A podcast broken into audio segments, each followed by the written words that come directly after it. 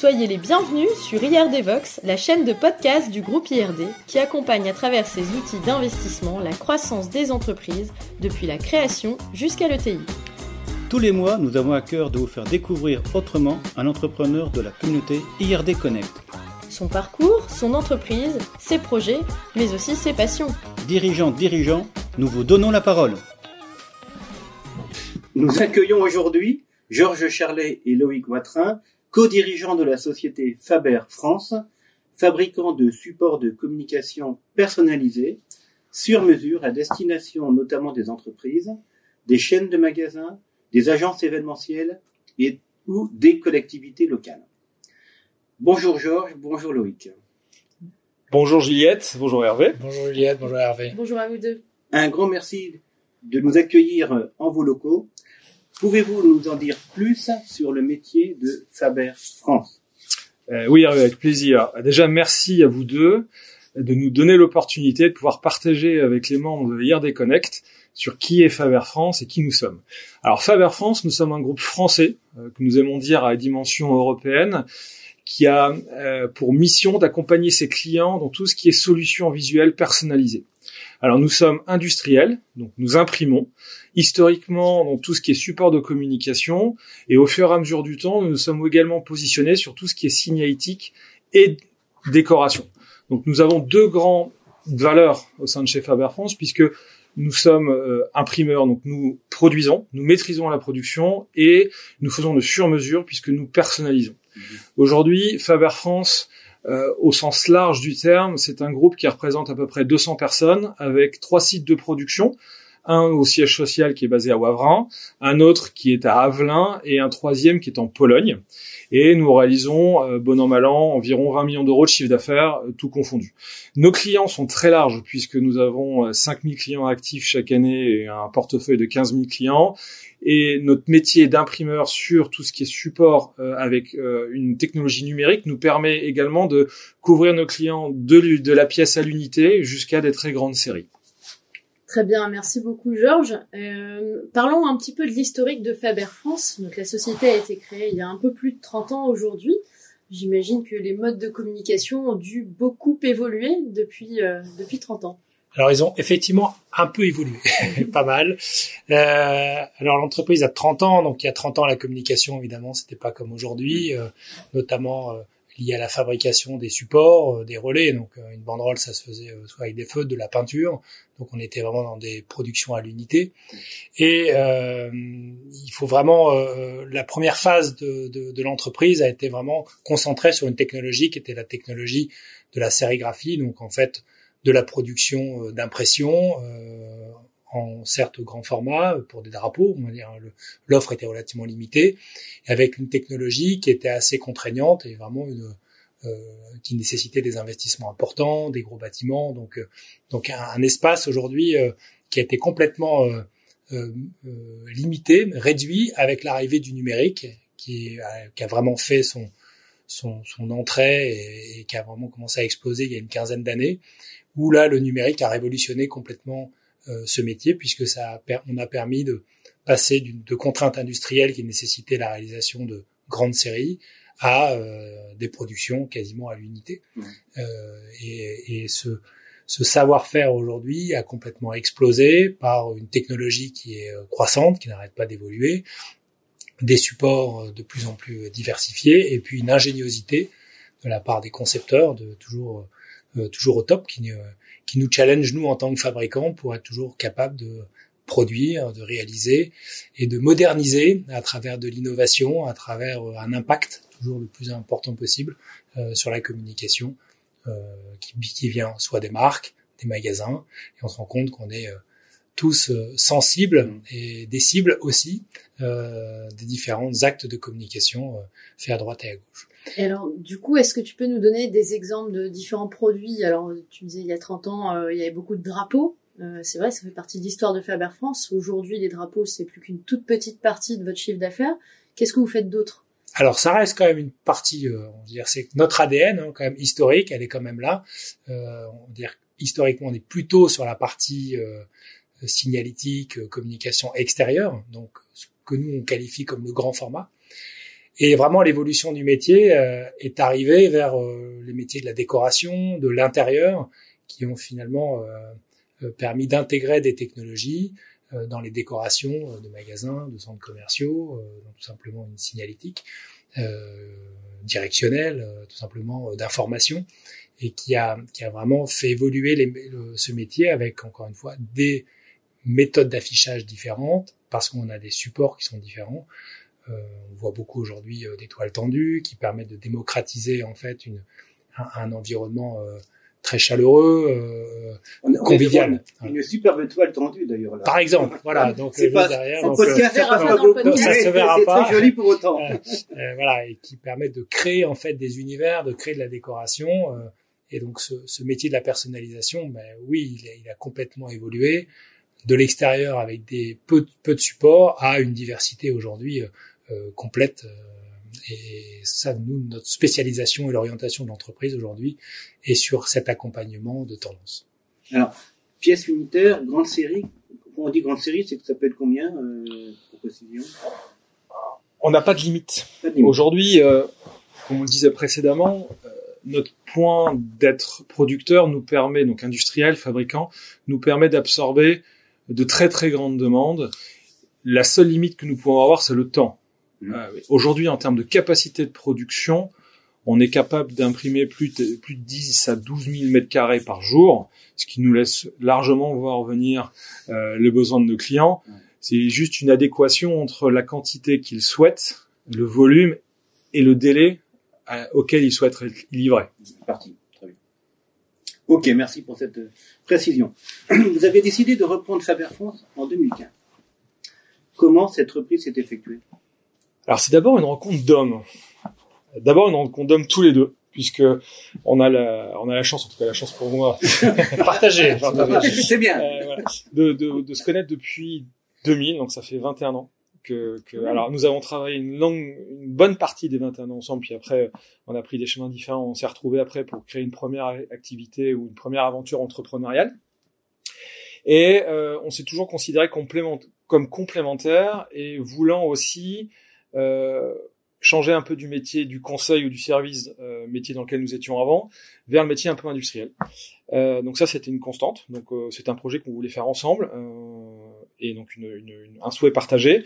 Et lors de, de, de rencontres précédentes, nous avons eu l'opportunité d'échanger avec les précédents dirigeants de Faber France, dont un a été le fondateur. Vous avez connu comment euh... Que nous avons connu parce que nous avions, euh, dans le cadre de, de, de, projets professionnels, nous nous sommes rencontrés à ce moment-là.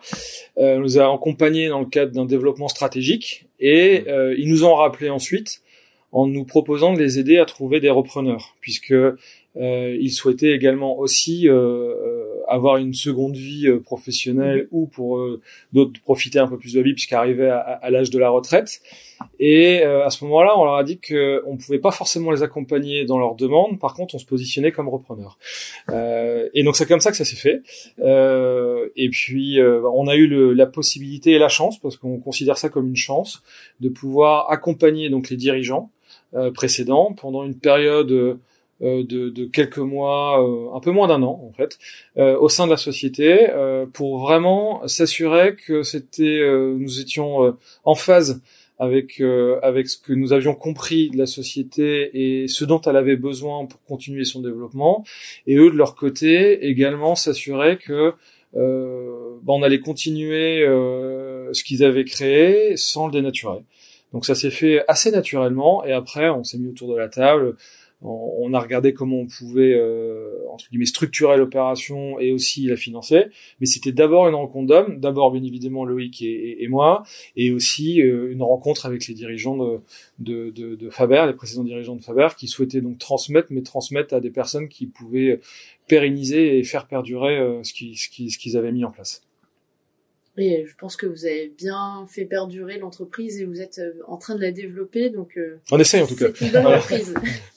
Alors, vous êtes deux dirigeants, c'est pas forcément commun. Comment faites-vous pour vous répartir les rôles au quotidien au sein de l'entreprise? Alors déjà, cette expérience des deux dirigeants, elle est, elle est aussi née de tout ce qu'on avait pu observer euh, préalablement, où souvent on s'est rendu compte dans les personnes qu'on pouvait côtoyer, euh, les entrepreneurs, que la solitude du dirigeant était euh, parfois euh, pesante, était parfois euh, complexe. Donc nous, arrivant en se positionnant sur ce, ce cet objet de, de, de reprise, c'était très naturel pour nous d'y aller à deux, d'apporter déjà une différenciation du quotidien, parce qu'on on, était conscient de l'importance de pouvoir échanger avec son alter ego d'une manière complètement transparente, objective et avec des intérêts identiques. Donc euh, cette association quelque part et de, d'égalité euh, dans, dans, le positionnement, elle était euh, naturelle pour nous. Après, il y avait ce cette différence, cette, ce sujet de dire de, de, répartition des rôles en fait, hein, qui fait quoi.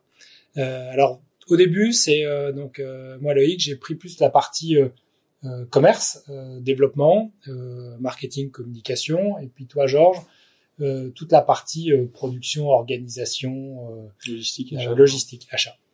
Et puis, euh, on a on a géré, on a développé l'entreprise euh, comme ça sur les cinq premières années en fait hein, d'exploitation. Et puis, euh, bah, comme dans toute entreprise, on cherche à innover, on cherche à se remettre en question. Et bah, il y a trois ans maintenant, on s'est dit bon, bah, comment on peut apporter un peu de nouveauté en fait sur cette notion d'accompagnement et de pilotage d'une entreprise. Et bah, on a décidé d'inverser nos rôles. voilà, ce qui était un pas un coup de tête, mais quelque part une idée qu'on a pu avoir comme ça. Et on, c'était aussi une façon de démontrer en interne est, personne n'était dans sa zone de confort. Et aussi pour nous intellectuellement d'aller euh, rentrer sur un autre challenge et de découvrir un autre aspect de l'entreprise. Et donc euh, euh cette répartition des rôles, bah, elle, est, elle, a été complètement euh, bouleversée il y a trois ans. Et aujourd'hui, avec quasiment un pile ou face sur les sur les, les responsabilités et les périmètres de chacun ce qui est important pour nous aujourd'hui dans le quotidien, c'est de parfaitement respecter euh, les périmètres de chacun. Mhm. Donc c'est vraiment. Vous euh, arrivez à ne pas grappiller sur euh, votre ancien périmètre du coup? Et d'expérience, il ne faut pas. voilà, parce que c'est aussi l'équilibre se trouve de cette manière-là, et c'est aussi de laisser l'espace et, et, la créativité et les initiatives de l'un sur sur potentiellement des périmètres de l'autre hier, d'accord? Et en même temps, euh, on est chef d'entreprise, nous sommes des entrepreneurs, donc on regarde devant. Et peu importe ce qui s'est passé avant ou qui l'a fait, l'important c'est qu'on puisse s'adapter et piloter l'entreprise dans et alors, en 2022, vous vous permettez encore ou comment ça va se passer? Écoute, pour l'instant, c'est pas prévu parce que euh, on a encore des beaux projets euh, qu'on pilote chacun aussi, mais pourquoi pas? En fait, on est toujours ouvert à l'innovation, donc euh, on reviendra pas forcément à ce qu'il y avait à la première approche, parce que sinon euh, c'est quelque chose qui est déjà vécu ou vu. Euh, peut-être faire différemment. En tout cas, on s'appuie aussi sur une équipe au sein de chez Faber remarquable, avec des responsables d'équipe aussi qui nous accompagnent et qui nous qui, qui, portent le projet de Faber. Donc ça a été accueilli effectivement au départ de manière un peu disruptive, mais avec beaucoup beaucoup d'enthousiasme. et ça a été partagé aussi de leur côté et ça a fait un peu des émules chez eux. Bravo en tout cas pour cette organisation hein, très originelle. Alors maintenant, une question euh, du précédent invité d'IRD Vox, Ludovic Pastour, qui dirige euh, la société Floracos installée donc euh, à Ronc. Sa question Avez-vous déjà pensé à utiliser une bougie parfumée comme un support de communication? Alors je pense que c'est une très bonne idée en fait, hein, voilà, parce que il y a une tendance aujourd'hui euh, du naturel, euh, de l'utile, et donc de joindre un produit euh, utile, naturel et avec une dimension de bien-être pour y associer sa marque et de ce fait s'associer en fait à ce cocktail, c'est effectivement une très très bonne idée. alors c'est pas directement notre métier. Mm-hmm. Voilà, c'est juste ça. Je pense que l'idée est très bonne et devrait euh, sans, sans, sans, problème euh, se, se développer. Bon, nous, c'est un marché aujourd'hui qu'on qualifie d'objet publicitaire, mm-hmm. euh, donc qui peut être euh, associé à vulgairement tout ce qui est des t-shirts, des, des stylos, des goodies, enfin c'est tout le marché du goodies, mais qui n'est absolument pas le nôtre. En fait, même si on est dans la personnalisation, nous on, on, on note cette différenciation avec la personnalisation grand format, et là, on est vraiment sur l'objet publicitaire qui est un autre marché, qui est euh, généralement euh, le, la fabrication de cet outil-là consiste à réaliser un marquage sur un produit, euh, déjà déjà finalisé. mais on trouve que à travers cette question, je trouve que l'idée très pertinente est vraiment dans, dans l'air du temps aujourd'hui de cette utilité des cadeaux publicitaires. Donc, lorsque, lorsque vous serez présent un nouvel événement IRD Connect, et Ludovic sera présent également, on vous mettra évidemment en connexion pour creuser l'idée ensemble. Très Plaisir. Très bonne idée, merci. Super. Maintenant, on va parler d'avenir. Euh, tu disais, on est euh, dirigeant au voie devant. Quels sont les projets de développement de Faber France? Alors, on construit Faber France ou le développement de Faber France avec les en tout cas à cette approche et à cette étape, avec les deux axes évoqués précédemment, qui sont la production et la personnalisation. Euh, notre objectif, c'est de pouvoir accompagner nos clients dans le sens large du terme sur les solutions visuelles personnalisables.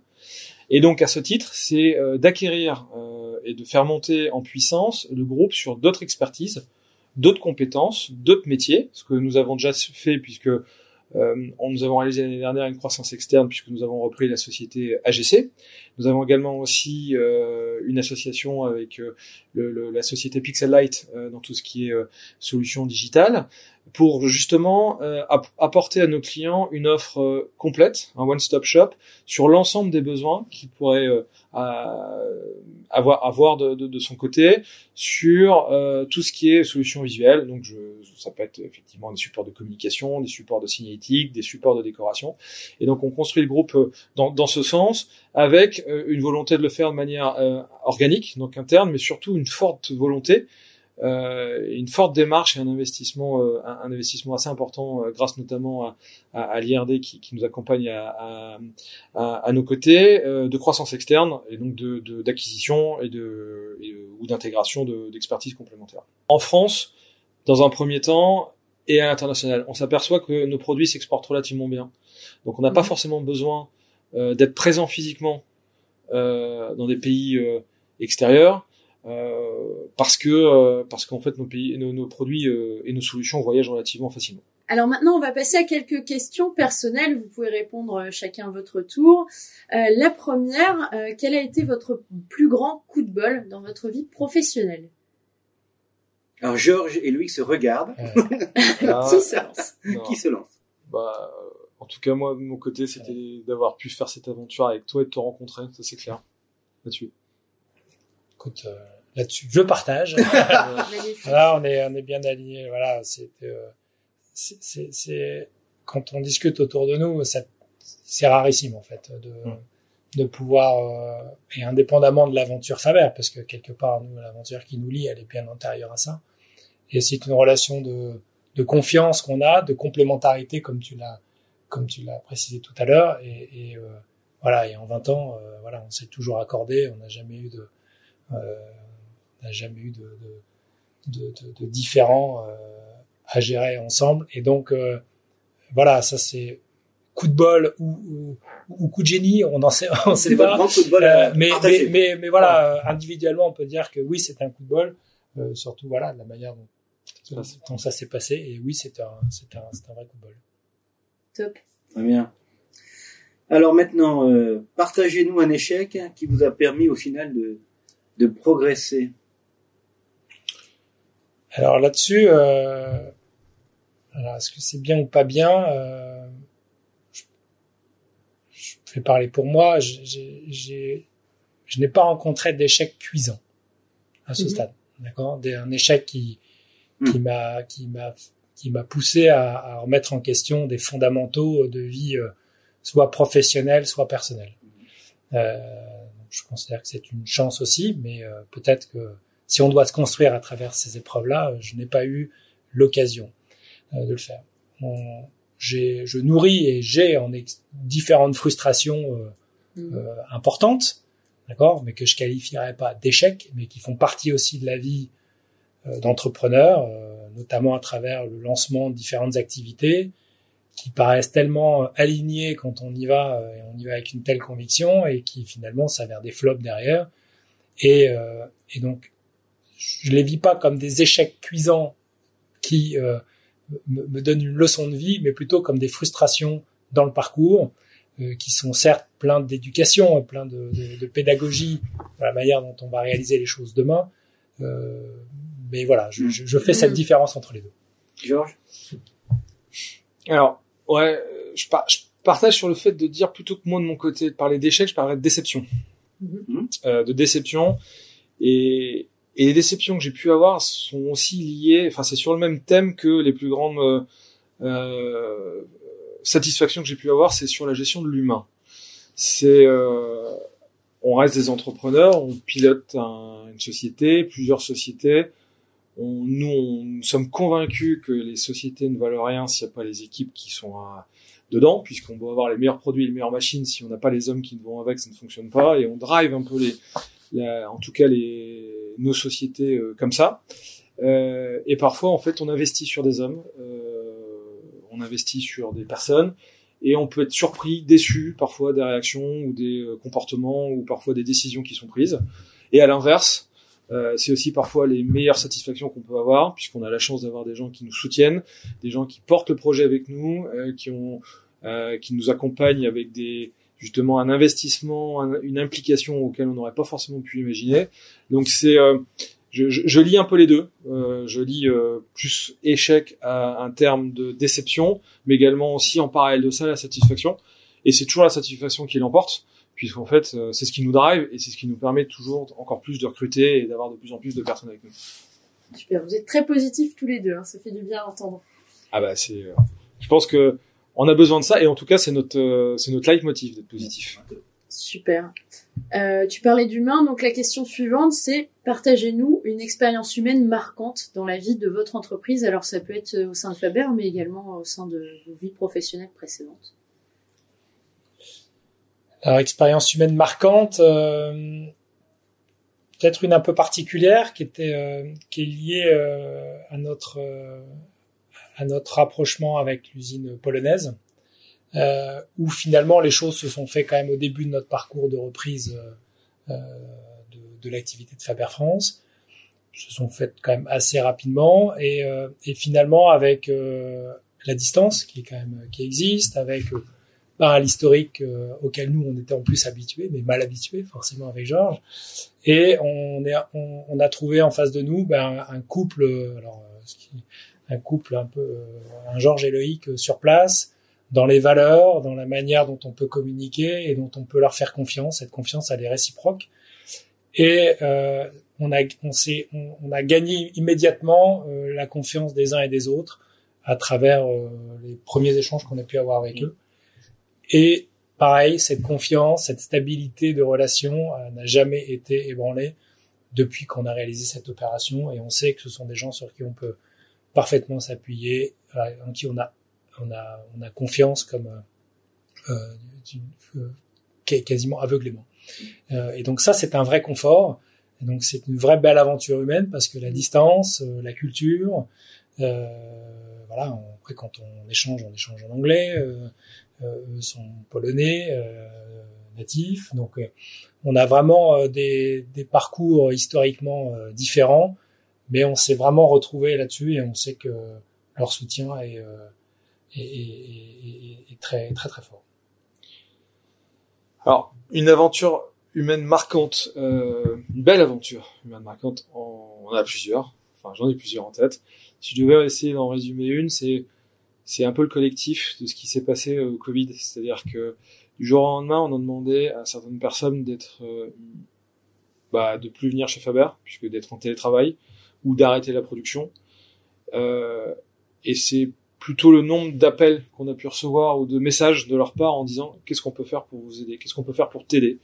Euh, S'il faut venir balayer l'entrepôt, on va venir balayer l'entrepôt. S'il faut venir euh, appeler les clients, on appelle les clients. Enfin, et, et, d'avoir des personnes qui disent ok, on est là aussi pour vous, vous n'êtes pas tout seul. Parce qu'on a conscience que d'être chef d'entreprise dans une période où euh, c'était le début, donc on en, on a qui est chômage partiel. Nous, on a eu une compte tenu de notre métier, on a eu une baisse d'activité ultra brutale, ultra rapide, puisque on a perdu quasiment 95% de notre chiffre d'affaires en deux jours. Euh, je parle en mars 2020, donc au moment de l'annonce du, du premier confinement. Et donc c'est ces marques d'intérêt de la part des équipes, de tout secteur, de, tout- de, de, de, de tout département de l'entreprise, hein, de toute équipe de l'entreprise. Ils disent, ok, dites-nous ce, dis-nous ce qu'on peut faire, et on vient faire pour, pour vous aider parce que vous n'êtes pas seul. Quelle est votre valeur la plus précieuse pour vous dans votre vie? Alors, Alors, moi, si j'en ai deux, j'en ai vraiment deux en fait, c'est l'honnêteté et le respect. Voilà. C'est alors si je dois développer un peu, le, le, le, respect, c'est que aujourd'hui on, on, reste. Si, si, je fais un parallèle par rapport à Faber, c'est on, on, doit respecter le travail de tout le monde. C'est-à-dire qu'une équipe euh, A euh, dépend de ce qui a été fait euh, en amont et son action va influer sur l'équipe en aval. Et donc le respect du de son travail et du travail des autres est primordial. Ça c'est le premier point. Et l'honnêteté, parce que moi j'ai une phrase de mes parents qui me disent toujours, enfin qui, que j'ai toujours en tête, qui est je dois pouvoir me regarder tous les matins dans la glace en me rasant euh, et être en phase avec moi-même. Et ça, c'est un mmh. élément que, que, qui plus qu'important pour moi de pouvoir être toujours euh, en phase avec mes convictions et avec mes valeurs. Moi, je, à titre personnel, oui, l'honnêteté, euh, je pense que c'est euh, ce qu'on aime bien aussi transmettre autour de nous, à nos enfants, voilà, parce que c'est vraiment un socle fondamental mhm. et qui, voilà, qui est le, qui est entre le business et le, et le perso. Enfin, ça concerne tout le monde. Peut-être sur l'aspect professionnel, un petit zoom sur l'éthique, mhm. qui est l'éthique dans les affaires qui est euh, bah, parfois on a des, des rencontres exceptionnelles dans l'environnement professionnel et parfois on, assiste à des pratiques euh, plus décevantes. Euh, voilà, donc c'est c'est plutôt cette on arrive bien à mesurer l'importance de cette de cette dimension d'éthique dans les affaires et j'y suis particulièrement sensible. Très bien. Si vous aviez chacun un rêve à réaliser, lequel serait-il? Moi, le rêve, euh, un rêve, c'est du temps, en fait. Ah. Le rêve, c'est d'avoir du temps. Euh, euh, on en donne beaucoup euh, dans notre environnement professionnel, euh, qui est du temps présent dans l'entreprise, mais qui est aussi une charge mentale mm. qu'on emmène tout le temps avec nous, qu'on emmène le week-end, qu'on emmène le soir, qu'on emmène en vacances. Donc ça, c'est et, et du temps libre d'esprit. Oui, mm. ça c'est quelque part parfois il, m'arrive euh, régulièrement de, de, rêver un petit peu à ça. voilà. Du temps euh, libre aussi euh, pour d'autres activités. voilà, quand, quand on est passionné, ben, on aime plein de choses, on a envie de faire beaucoup de choses avec les gens qu'on apprécie, avec les gens qu'on aime, avec pour soi, on a envie de faire plein de choses. Et ben, la trajectoire que j'ai choisie professionnelle ben, ampute forcément une partie de cette disponibilité-là. Mm. Alors, je, je peux que partager. non, moi j'ai du temps. Voilà, je peux que partager sur le sujet du temps et sur l'équilibre pro-perso. Et j'ai alors plus qu'un, si je devais essayer également aussi détailler avec une autre approche, même si, si je ne fais que partager euh, ce que tu as dit euh, sur la partie temps, c'est plutôt un objectif, c'est d'essayer de trouver une organisation interne où euh, on peut se dégager de plus en plus de disponibilité de charge mentale pour pouvoir faire ce qu'on aime bien, qui est le développement et la stratégie de la boîte et du groupe. C'est-à-dire qu'aujourd'hui on est quand même encore assez opérationnel. Euh, qui est très sympa puisque ça permet d'échanger avec les équipes. C'est important de pouvoir euh, être à leur côté. Euh, néanmoins, si demain on va passer une étape complémentaire de développement, c'est effectivement d'avoir cette disponibilité probablement avec une organisation différente de ce qu'on a aujourd'hui en termes d'équipe et de structuration d'équipe, pour justement plus être focalisé sur les enjeux stratégiques d'aujourd'hui et de demain du groupe. C'est encore des rêves accessibles, ça. C'est pour ça que j'ai dit que c'était plutôt un objectif qu'un rêve. voilà. J'ai d'autres rêves, mais voilà, pour l'instant. On saura plus tard. On saura plus tard. y arriver. Merci. Alors une dernière question, et en fait c'est vous qui allez la poser. C'est la, la, fameuse question à notre prochain invité. Donc c'est Pierre-Emmanuel Lepers, dirigeant de la société Valam, qui propose une solution innovante de traitement de l'amiante avec une usine mobile qui se déplace euh, directement euh, à côté du chantier euh, à désamianter et qui ne produit aucun résidu nocif. Je pense que allez, dans, dans, dans l'air du temps de ce, ce, cette notion de retour de Covid, dans lequel il y a, il y a un gros sujet RH en fait dans la, voilà, dans la gestion euh, de chacun dans la gestion des entreprises, euh, de se dire comment réussir aujourd'hui à attirer, fidéliser euh, des, euh, des employés de terrain aujourd'hui sur un, segment euh, qui peut paraître euh, parfois un peu effrayant, mhm. euh, même si j'imagine bien que la solution proposée permet de d'apporter une autre dimension et certainement une autre vision sur sur ce secteur de l'amiante. Eh bien, la question lui sera posée. Rendez-vous au prochain épisode d'IRDVox. Merci encore à tous les deux. Merci, à vous deux. Merci à vous deux. Merci beaucoup. Et merci aux auditeurs qui vont nous écouter. au prochain épisode maintenant. Merci, à bientôt. À bientôt. Au revoir.